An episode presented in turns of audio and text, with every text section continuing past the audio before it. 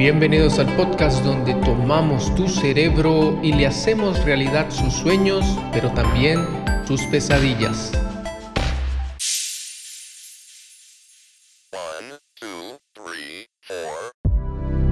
Acaba la guerra que tuvo Abraham con el rey del norte y vino la palabra del Señor Abraham en visión diciendo, no temas, Abraham, yo soy tu escudo y tu galardón sobremanera grande.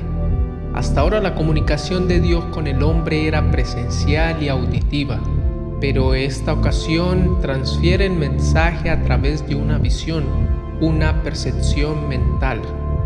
Después de pasar por una guerra, Dios le asegura que lo protegerá y lo recompensará con lo que le había prometido. Y respondió Abraham, Señor Dios, ¿qué me has de dar siendo así que ando sin hijo y el mayordomo de mi casa es ese Damaseno Eliezer. Dijo más Abraham, mira que no me has dado prole y aquí que es mi heredero uno nacido en mi casa. Recuerda Abraham la promesa de Dios de tener una descendencia como el polvo de la tierra, pero cuestionaba que era estéril y no podía tener hijos, y su herencia sería para el mayordomo sirviente nacido en su casa. Y luego la palabra del Señor vino a él diciendo, no te heredará este, sino el que saldrá de tus entrañas será el que te herede. Y le sacó fuera y dijo, mira ahora el cielo y cuenta las estrellas, si las puedes contar. Y le dijo, así será tu simiente. Ahora Dios le habla directamente para informarle que sí tendrá hijo y será su heredero.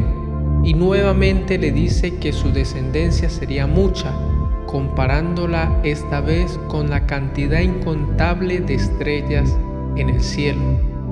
Y creyó al Señor y se le contó por justicia.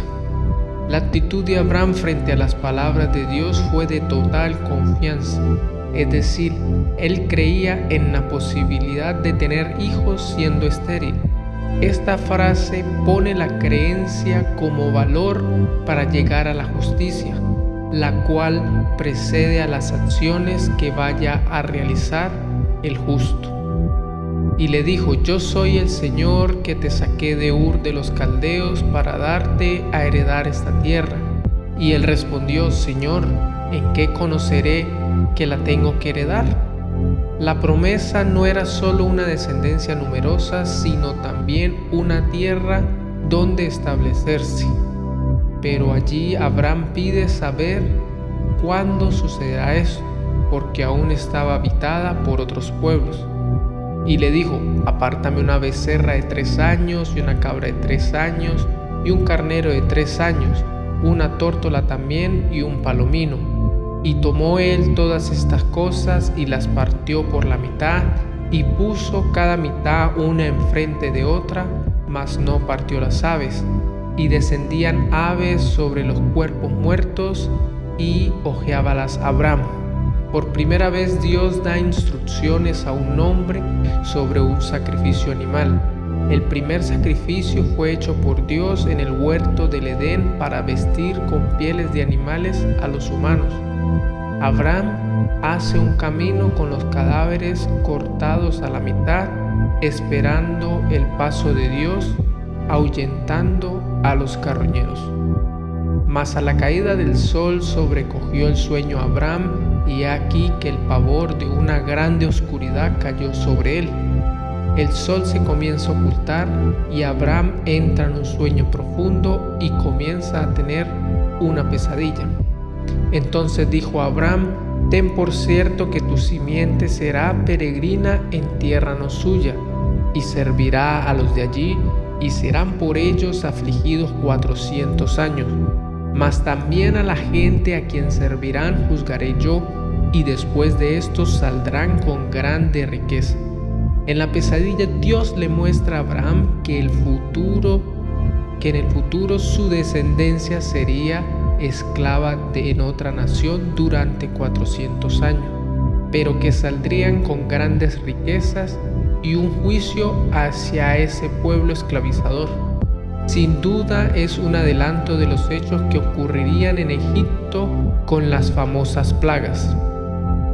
Y tú vendrás a tus padres en paz y serás sepultado en buena vejez, y en la cuarta generación volverá acá, porque aún no está cumplida la maldad del amorreo hasta aquí. Abraham moriría en paz y en buena salud y a la cuarta generación volverán de la esclavitud a la tierra que le daría por herencia. Es decir, Dios le muestra a Abraham que él no vivirá para ver poseer la tierra, sino que su descendencia la adquiriría dentro de aproximadamente 500 años.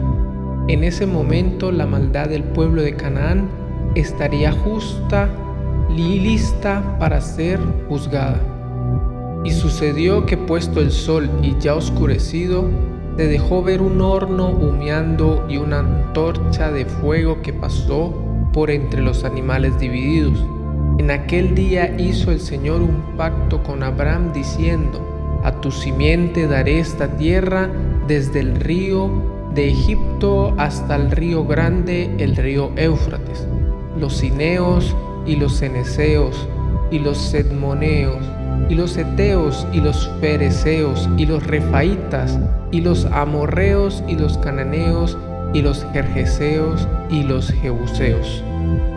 Cae la noche y se enciende una fogata con una llama que cruza entre los animales muertos, consumándose el sacrificio.